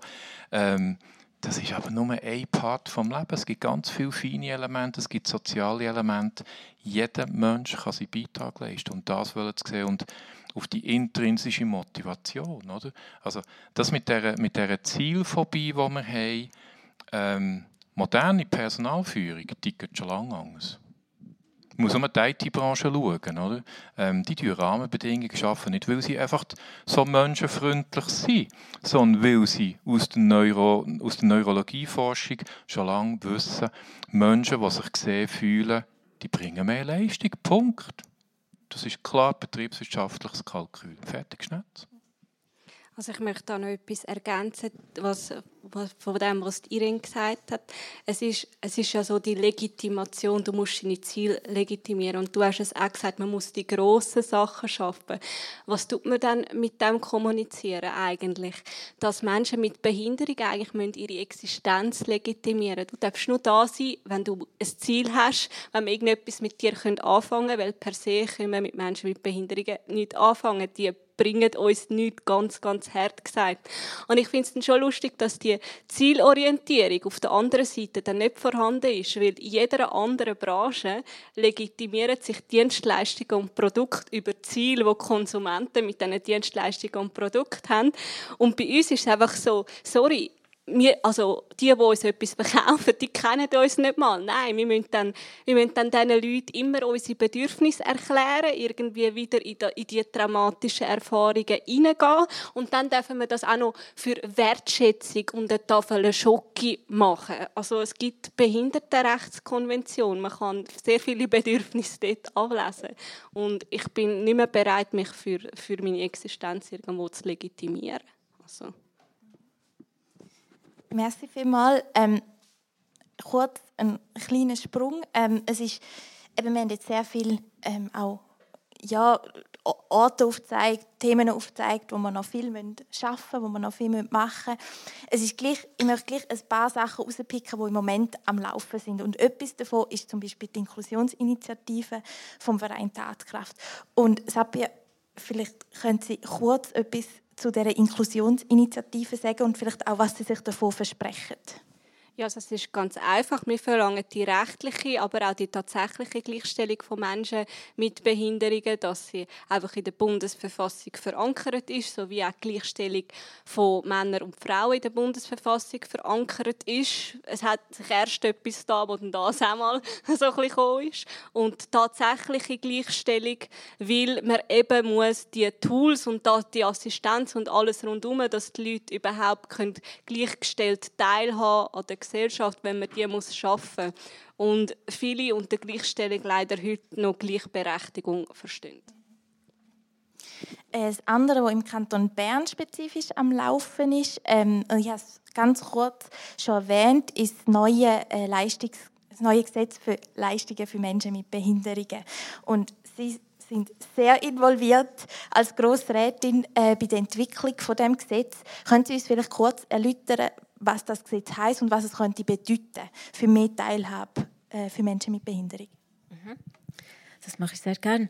Also es geht darum, dass die Selbstbestimmung von Menschen mit einer Behinderung gestärkt wird. Wir erreichen das, indem dass man das Gesetz so ausgearbeitet hat, dass man von einer jetzt, ähm, Objektfinanzierung wechselt in eine Subjektfinanzierung. Das heißt, der Mensch mit der Behinderung kommt direkt das Geld, das nachher er seine Leistungen einkaufen kann. Dass man weiss, wie viele Stunden, Betreuungsstunden er jetzt einkaufen kann, gibt es zuerst eine Bedarfsabklärung, die dann auch geprüft wird und plausibilisiert wird. Da sind wir wieder beim gleichen Punkt, ich habe es vorhin gerade gedacht. Aber ähm, Nachher hat er die Möglichkeit, sich seine Leistungen dort einzukaufen, wo er gerne möchte wohnen, wo er seinen Lebensmittelpunkt möchte haben, wo er möchte arbeiten. Ähm, es ist nicht die totale Freiheit, die wir in diesem Gesetz haben erreichen können. Es hat gewisse Einschränkungen drin. Aber ich bin froh, haben wir es jetzt einmal so verabschieden. Kanton Zürich hat es schon. Und ähm, wir sind jetzt da nachher.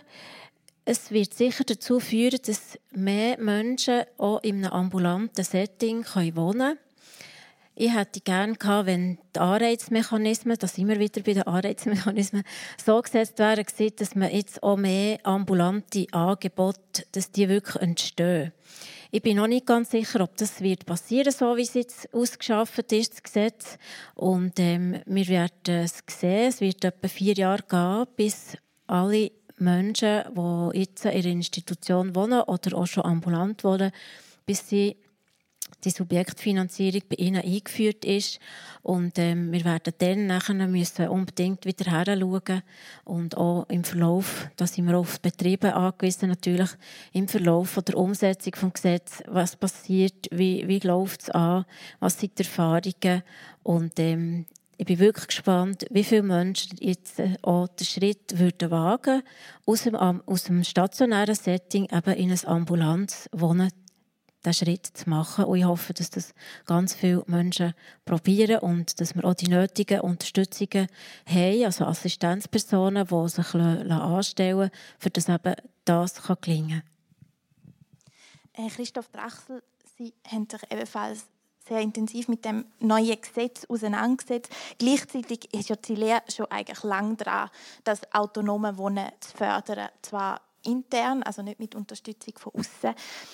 Wie optimistisch sind Sie gegenüber dem Gesetz? Ich bin in dem grossen Rat dementsprechend tue jetzt ein bisschen härter, härter urteilen. Ähm, vielleicht das Erste, was man sich bewusst sein muss, Du hast von Finanzen geredet, es geht eine Kostengutsprache, also es geht nicht physisch Geld. Das ist auch ein, das, das, das ist auch ein so. Das Zweite, was man sich muss, muss bewusst sein, die kompensatorischen Leistungen betrifft das Behindertenleistungsgesetz nicht. Das läuft weiterhin über unsere anderen Sozialversicherungssysteme, die eidgenössisch sind, IV und Ergänzungsleistung und so weiter. Und das macht den Großteil aus bin nicht ganz sicher, von wie viel dass wir da reden über das Pendelleistungsgesetz. Vermutlich werden es nicht mehr als 20 Prozent sein. Und dort geht es eigentlich darum, zu versprechen, aus dem Behindertenkonzept vom Kanton Bern, aus dem ELFI, wenn ich es noch richtig im Kopf habe, nämlich Förderung von Selbstbestimmung und von gesellschaftlicher Teilhabe. Das ist der Titel vom, vom Behindertenkonzept Kanton Bern, das zu erfüllen. Also es geht nur um diesen Teil. Das muss man sich bewusst sein. Das ist der kleine Teil vom ganzen Kuchen. Die anderen greifen. Da bin ich der Meinung, dass man, ja, es ist, ein, es ist ein richtiger Schritt in die richtige Richtung, aber es ist ein Schritt, wenn wir ganz ehrlich sind, oder? Ähm, wir haben nach wie vor Einschränkungen ähm, von der Wahlfreiheit. Für mich nicht nachvollziehbar, widerspricht der UNBRK, schlicht und ergreifend. Ähm, dass Menschen, die aus einem anderen Kanton neu suchen ziehen, während fünf Jahren, so ist es glaube ich, im Moment in der Verordnung, nur stationäre Angebote dürfen nutzen sonst, sonst, verfällt die Kostengutsprache. Das muss man sich auf die Zunge lassen gehen, in diesem kleinen Land. Wir sind irgendwie in den USA oder so. Ähm, die, die entsprechende Direktion selber geht von den aktuellen Menschen in stationären Settings von 5% Wechseln aus. Das ist für so eine riesen Übung viel ein zu wenig hohes Ziel, wenn wir dann schon von Ziel reden dann ist das Bedarfsabklärungsinstrument IHP, also die individuelle Hilfe, Hilfeplanung, ähm, ist auf Ziel ausgerichtet. Selbstverständlich. Aber da kann natürlich auch die Direktion nicht einfach komplett aus gewissen Begebenheiten ausbrechen, weil es gibt auch Leitplanken vom, vom, vom Grossen Rat, es gibt Leitplanken eidgenössisch, die sind immer noch auf das ausgerichtet. Just im Kern innen bin ich glaube relativ näher bei dir. Aus meiner Sicht haben wir in der Verordnung innen, und die gehört eben auch dazu, es ist nicht nur das Gesetz, sondern wie sind nachher die Ausführungen, haben wir aus meiner Sicht weiterhin eine nicht gleich starke oder sogar noch stärkere Adressierung vom ambulanten Bereich, den du erwähnst. Also das wird an, Mut, wo eine Institution wird brauchen, die Stationäre immer mehr umzubauen eben nichts verändern. Und das ist aus meiner Sicht eine verpasste Chance, weil an das, dass man in vier Jahren schaut, in Ehren, aber solche Gesetzprozesse, die sind viel länger. Also das Behindertenleistungsgesetz, ja, das ist glaube plus minus eigentlich gestartet worden im 11. Es hat mal am Anfang Case auf 17 sollte kommen, jetzt sind wir 23. Das sind ganz lange, langsame Prozesse. Also es gibt Aspekte, wo, wo, wo mir zuversichtlich stimmen. Es ist zum Beispiel auch ähm, für Infrastruktur, Vergütung, für ambulante Systeme ist drin. Zwischen der ersten und zweiten Lesung ist das drin. In der Verordnung hingegen sind auch wieder Sachen, die nicht wo, wo, wo einem Teil widersprechen. Und meine Erfahrung ist, in der Verordnung muss man hinschauen, nicht nur im Gesetz. Dort, dort ist das Detail. Und der letzte Aspekt vielleicht noch, den wir haben, wir haben in den Leistungsstunden, also Menschen, die andere Menschen unterstützen, egal ob privat organisiert oder ähm, institutionell juristisch, wie es mehr ähm, als, als juristische Person sind, die Ansätze sind sehr tief. Sie sind deutlich unter dem Gesundheitswesen und KVG-Ansatz. Das muss man sich bewusst sein. Sehr tief. Und wir haben jetzt schon ähm, Schwierigkeiten, Fachpersonenmangel in jeder Branche. Ähm, das wird noch einmal massiv verstärken. Das muss man sich bewusst sein. Das hat sie sehr tief. Wir reden von ähm, Personal ohne agogische Ausbildung von 31 Franken. Ich weiß nicht, wie euer Stundenlohn ist. Könnt ihr kurz überschlagen. Da macht mir in der Schweiz keine Gümpe. Merci vielmals. Irene Stüssi, möchten Sie etwas ergänzen? Ja, ich kann nur schnell sagen, aber es ist, also wir schauen mal. Also es ist wieder das. Es ist einfach, immer wenn es einem nicht betrifft, ist es schon bequem zu sagen, wir schauen mal. Aber es, es geht dann einfach immer so zäh vorwärts und geht einfach mega lang und es sind Leute einfach, die am Warten sind und parat wären, um endlich durchzustarten und man behaltet sie die ganze Zeit in der Zielschranke, äh, der Ziel wäre schön, äh, Startschranke. Merci vielmals. Ähm, in der Grossrat, in der Besprechung des Gesetzes ist unter anderem auch gesagt worden, ich, ich habe sehr einen grossen Teil davon geschaut, ich bin nicht ganz sicher, ob Sie es gesagt haben, aber der Einbezug von Menschen mit Behinderung hat gefehlt. Und meine Frage ist bei dem einfach an, an alle, ähm, wieso denkt man nicht daran, Menschen mit Behinderungen bei so einem Thema einzubeziehen? Sabia Bendakon. Ja, also man scheut sich einfach von der kritischen Antwort und dass man dann nachher müsste etwas machen müsste, wenn ein Feedback kommt. Das ist schon etwas, was ich auch beobachte.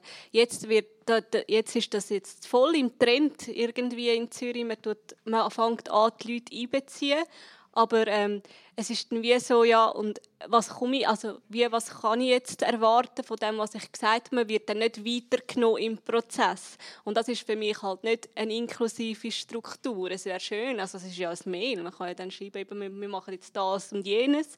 Und dann eben die, den Einbezug immer so anzustellen, als würde eigentlich nicht gebraucht werden, indem dass er auch nicht wirklich sehr oft nicht entlöhnt wird.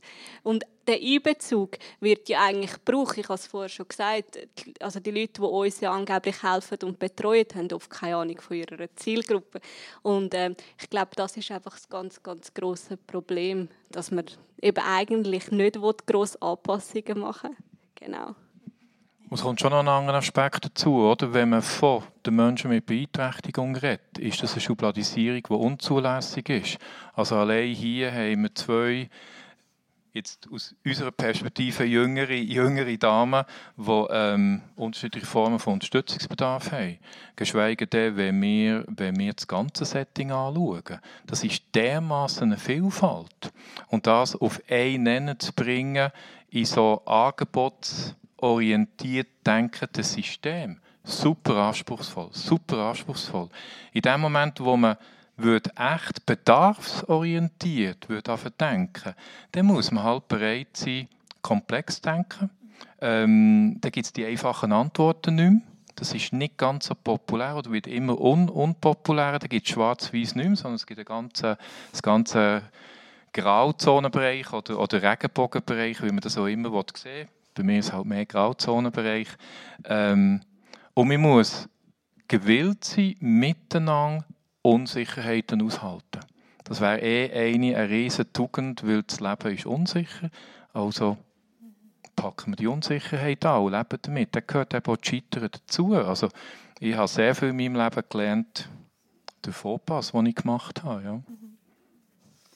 Merci vielmals. Ähm, Manuela Kocher, ja.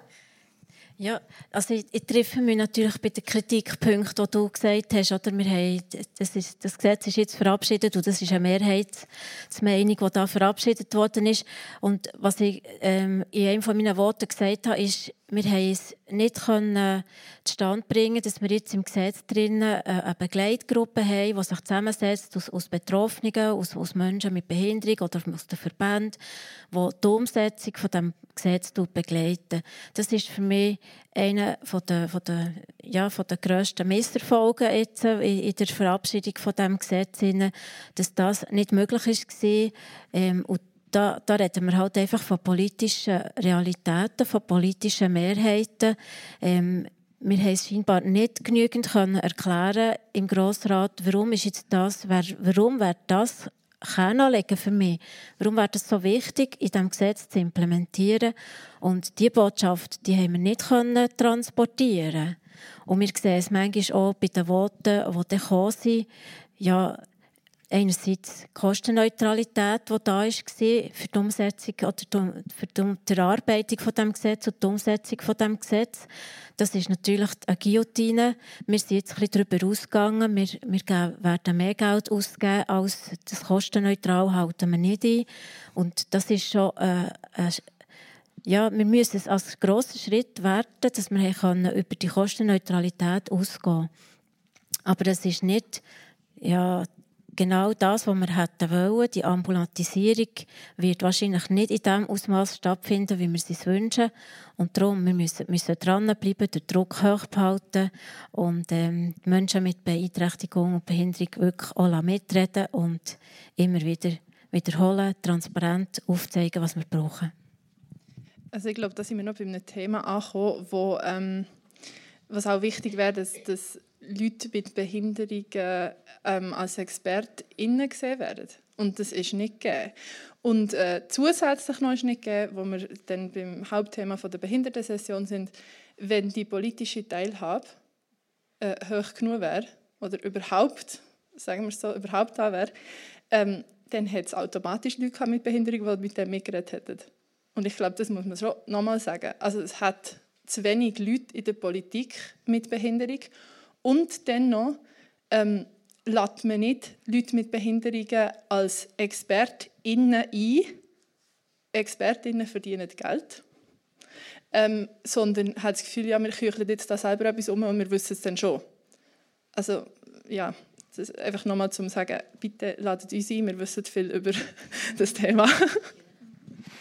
also ich finde schon, oder? wir sind eine Demokratie, wir haben, wir haben gewählte, gewählte Volks, Volksvertreterinnen und Volksvertreter weil ich auch davon aus, dass man auch, wenn man jetzt die Gruppe so adressieren will, dass man auch unter Menschen mit Beeinträchtigung in Tendenz gehe ich davon aus, dass man dort eigentlich ähm, eine ähnliche politische Abbildung am Schluss hätte wie bei der normal beeinträchtigten Bevölkerung. Bin ich relativ sicher.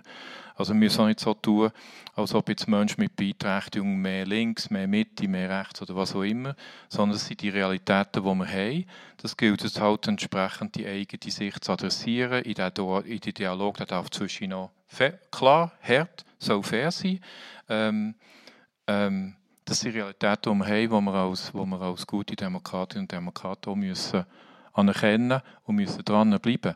Ob Druck wirklich ähm, das allein glückselig machend ist, da habe ich Zweifel. Ich habe mir jetzt gerade im Gespräch, ähm, sorry, wenn ich so zulasse, ich glaube, uns müsste es gelingen, die direkte Betroffenheit und Unmittelbarkeit besser zu adressieren.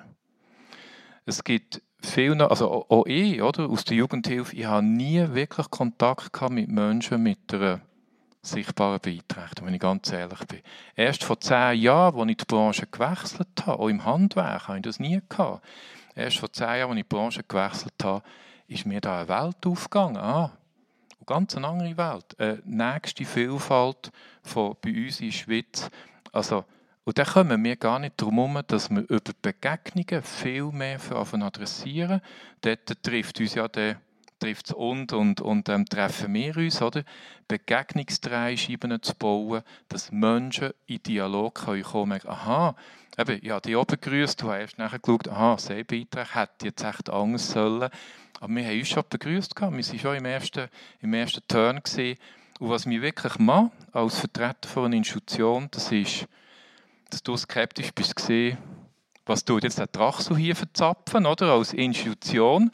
Ähm, Im Vorgespräch hast du mir gesagt, Saphir hat eine kritische Grundhaltung. Da habe ich schon gedacht, okay, ähm, das beschämt mich, ganz ehrlich. Das stresst mich, das stört mich, ähm, weil wir versuchen, nach bestem Wissen und Gewissen andere Wege auszuprobieren.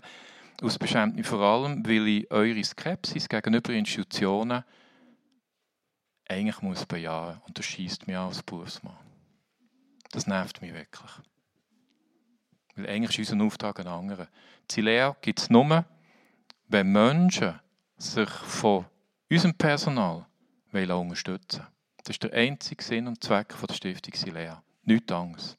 Also wir haben keine Daseinsberechtigung, wenn Menschen nicht von uns unterstützt werden. Punkt. Wir sind Dienstleister. Merci vielmals. Ähm, damit wir nachher noch Zeit haben für Publikumsfragen, frage ich noch eine Frage, äh, bevor wir nachher zu euch übergehen. Äh, und wir haben auch noch Zeit zum weiter diskutieren für die, die bleiben äh, beim Apero. Ähm, beim Vorgespräch, Manuela Kocher, haben Sie meiner Meinung nach etwas sehr Spannendes und Schönes eigentlich gesagt. Ähm, Sie haben gesagt, Inklusion ist etwas mega Schönes, etwas, was mega Freude macht. Aber man muss es auch wollen. Und meine Frage an euch an Sie ist jetzt, was ist Ihr Eindruck? Wollen wir als Gesellschaft das wirklich?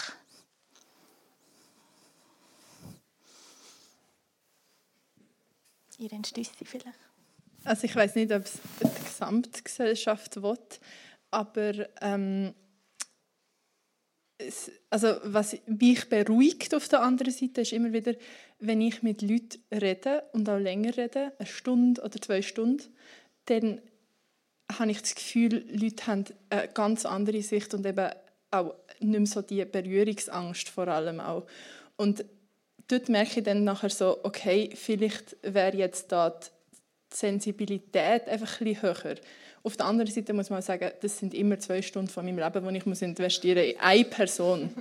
Also es wäre noch schön, wenn sich größere Gruppen von dem Land irgendwie inspirieren oder wenn sie es auch irgendwie aufnehmen, wenn es nicht gerade ähm, engste Familie ist oder so. Ähm, ja, sondern wenn man einfach eine, eine Geschichte irgendwo gehört, einen Artikel liest, so wie es bei anderen Themen geht, dass sich das wirklich grossflächig auch verbreitet. Ähm, Manuela Kocher, vielleicht ähm, ist Ihr Statement gewesen, vielleicht haben Sie eine Reaktion darauf, was Sie auch damit gemeint haben. Ja, ich finde, es ist einfach eine Bereicherung für eine Gesellschaft, wenn wir an den Punkt kommen, dass, dass es für uns normal ist, dass es Menschen gibt, die unterschiedlich sind.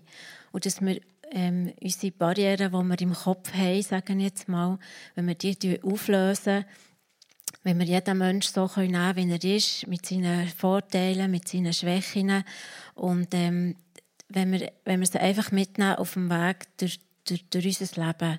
Habe immer mega Freude, wenn ich in der Stadt bin und, und Menschen, die eine sichtbare Beeinträchtigung haben, die sieht man halt besser als die anderen. Aber ähm, ich habe immer Freude, wenn ich merke, die sind einfach ein Teil unserer Gesellschaft und das ist selbstverständlich. Ich nehme ja, nicht jeden Morgen, aber immer, wenn ich morgen den Bus nehme, treffe ich mehrere Menschen mit einer Behinderung. Und wir reden immer miteinander. Und so lernt man einander auch kennen und es entsteht eine Beziehung.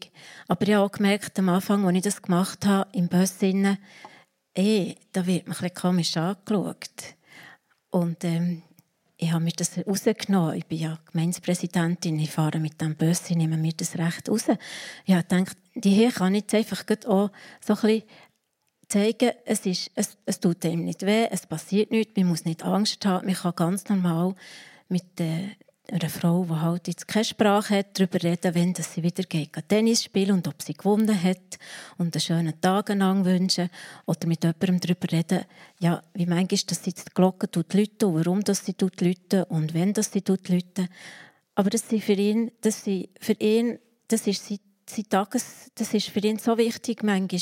Und dann reden wir halt über die Kirchenglocke, auch wenn ich das ein halbes Jahr lang mache und irgendwann weiss ich, kommt dann ein anderes Thema, das ihn so beschäftigt.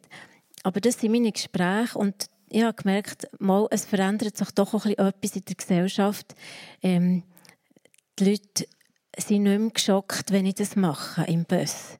Sie haben vielleicht noch nicht den Schritt selber gemacht, dass sie jetzt auch die Gespräche führen würden.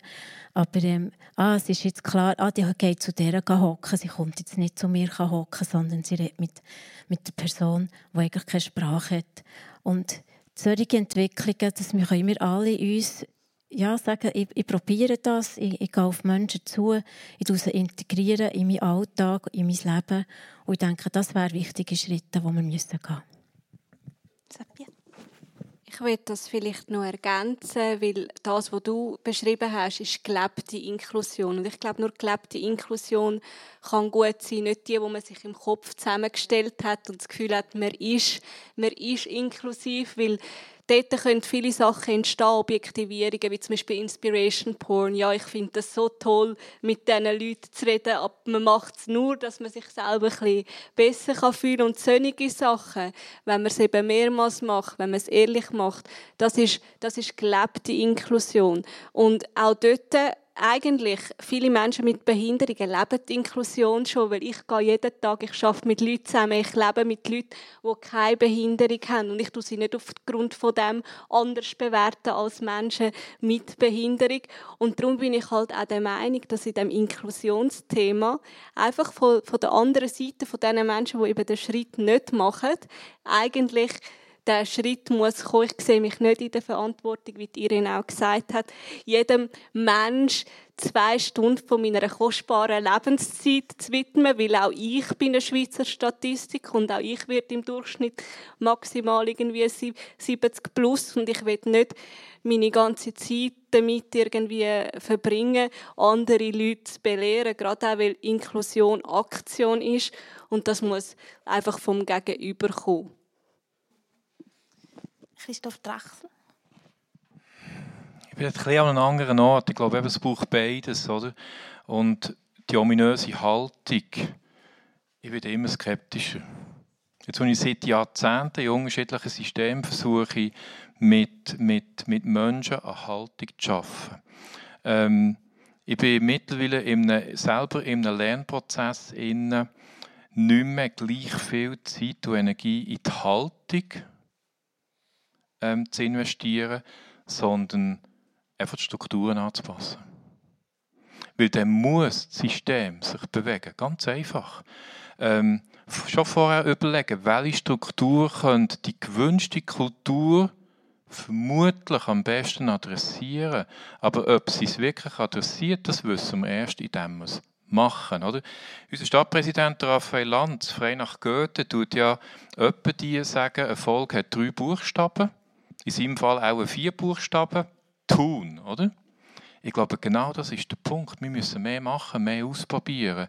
Ähm, die ständigen Diskussionen über die Haltung, über deine, meine Haltung, sind ganz, ganz ehrlich, die letzten 50 Jahre, was ist wirklich rausgekommen aus dem raus? Also da habe ich mittlerweile, bin lang, lang Verfechter gesehen, ähm, mittlerweile versuche ich mehr Strukturen zu verändern, einfach zu machen.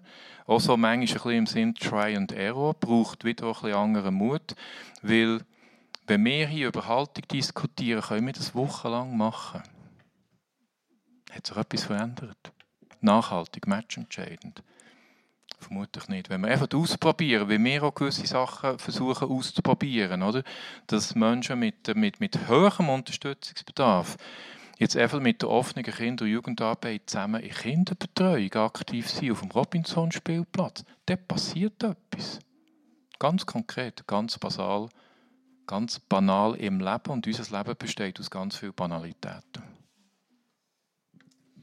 Ja, ich glaube, ich, ich, ich, es tut mir leid, dass ich jetzt gerade auf das Schlussstatement etwas muss sagen muss. Aber ähm, ich glaube, es ist schon, das geht wieder in das rein, ja, wir müssen etwas machen. Die Frage ist, äh, bist du in der Position, wo du das kannst. Das ist super, dass du diese Ansicht hast und du in einer Position bist, wo du auch wirklich etwas machen kannst. Ähm, aber da Menschen mit Behinderungen nicht in dieser Position sind, meistens leider äh, in Führungspositionen, in Positionen, wo wirklich etwas äh, entscheidet, wird meistens eben wieder über unsere Köpfe hinweg etwas entschieden. Das heißt, meine erste Mission müsste ja sein, dich und deine Haltung zu ändern. Bei dir muss ich es jetzt nicht machen, weil du die schon geändert hast. Aber wenn du sie nicht geändert hättest, dann würdest du ja ähm, Sachen beschließen, die mir überhaupt nicht bringen. Also von dem her muss ich zuerst die Leute, die in den ähm, Positionen sind, doch entsprechend der Haltung äh, ansprechen. Ähm, wenn ich so versuche, zu dir rüberzurutschen, ja, kann ich dem folgen. Das ist jetzt natürlich ein Statement aus meiner Perspektive, aus meiner subjektiven Perspektive.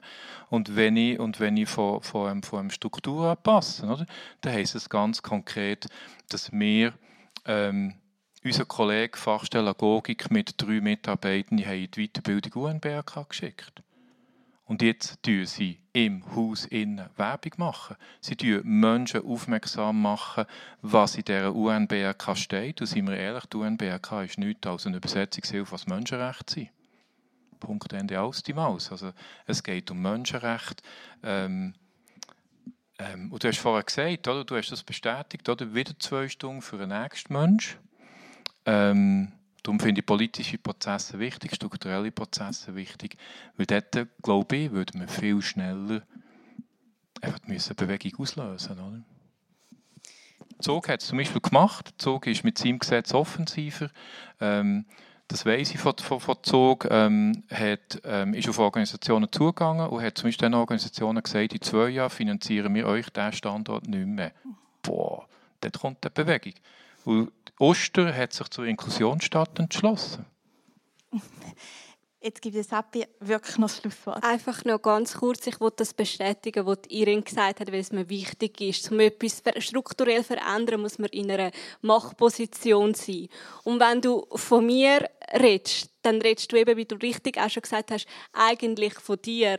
Weil Menschen mit Behinderungen haben so Mühe, in die Entscheidungsprozess hineinkommen. Und wenn ich jetzt zum Beispiel irgendwo im Kleinen kann etwas verändern kann, kommt es nicht darauf an, ob ich mit einer Person rede oder in meinem Betrieb die Leute sensibilisieren. Es bringt mich nicht in eine Machtstruktur, weil Menschen ohne Behinderung ihre Privilegien auch teilweise nicht abgeben wollen. Und das habe ich auch in der Schule gemerkt, wo dann die Leute gesagt haben, ja, aber ich will nicht mit ihr in der Klasse Klasse. Sie hat den Nachteil ausgeglichen und sie hat bessere Noten und das stört mich. Also eben, das ist eben Haltung und nur wenn man die Haltung verändert, ist man bereit, zum, zum Privilegien abzugeben und so können Menschen mit Behinderungen in Machtstrukturen vorrücken. Sonst, äh, also wenn, eben, wenn du eine andere Lösung hast, sehr gerne. Ich warte seit 20 äh, Jahren, aber ich habe es noch nicht gesehen. Genau.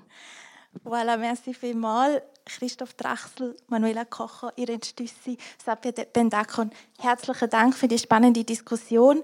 Das ist Generationenforum, inklusive das Miteinander. Wie kann uns das gelingen? An der Technik ist der Yves Brücker, der Adrian Stoyan, der Samuel Müller und am Mikrofon ist Rebecca Flotton.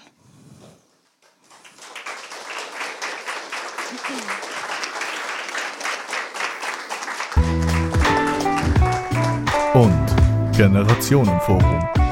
Nächste Woche, am 27. Juni, am 7. am Abend, redet Daniela Epp mit ihren Gästen Ann-Sophie Keller und Helen Huldi im Generationenhaus über Abtreibung. Ihr sind alle auch sehr herzlich eingeladen an dieser äh, Veranstaltung in Bern. Es ist der letzte Generationentag vor der Sommerpause.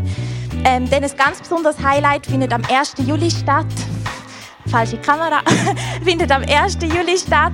Wir feiern das grosse Eröffnungsfest im offenen Hochhaus in Steffisburg. Kommt alle vorbei, es fängt am 3 an, ihr sind alle sehr herzlich eingeladen.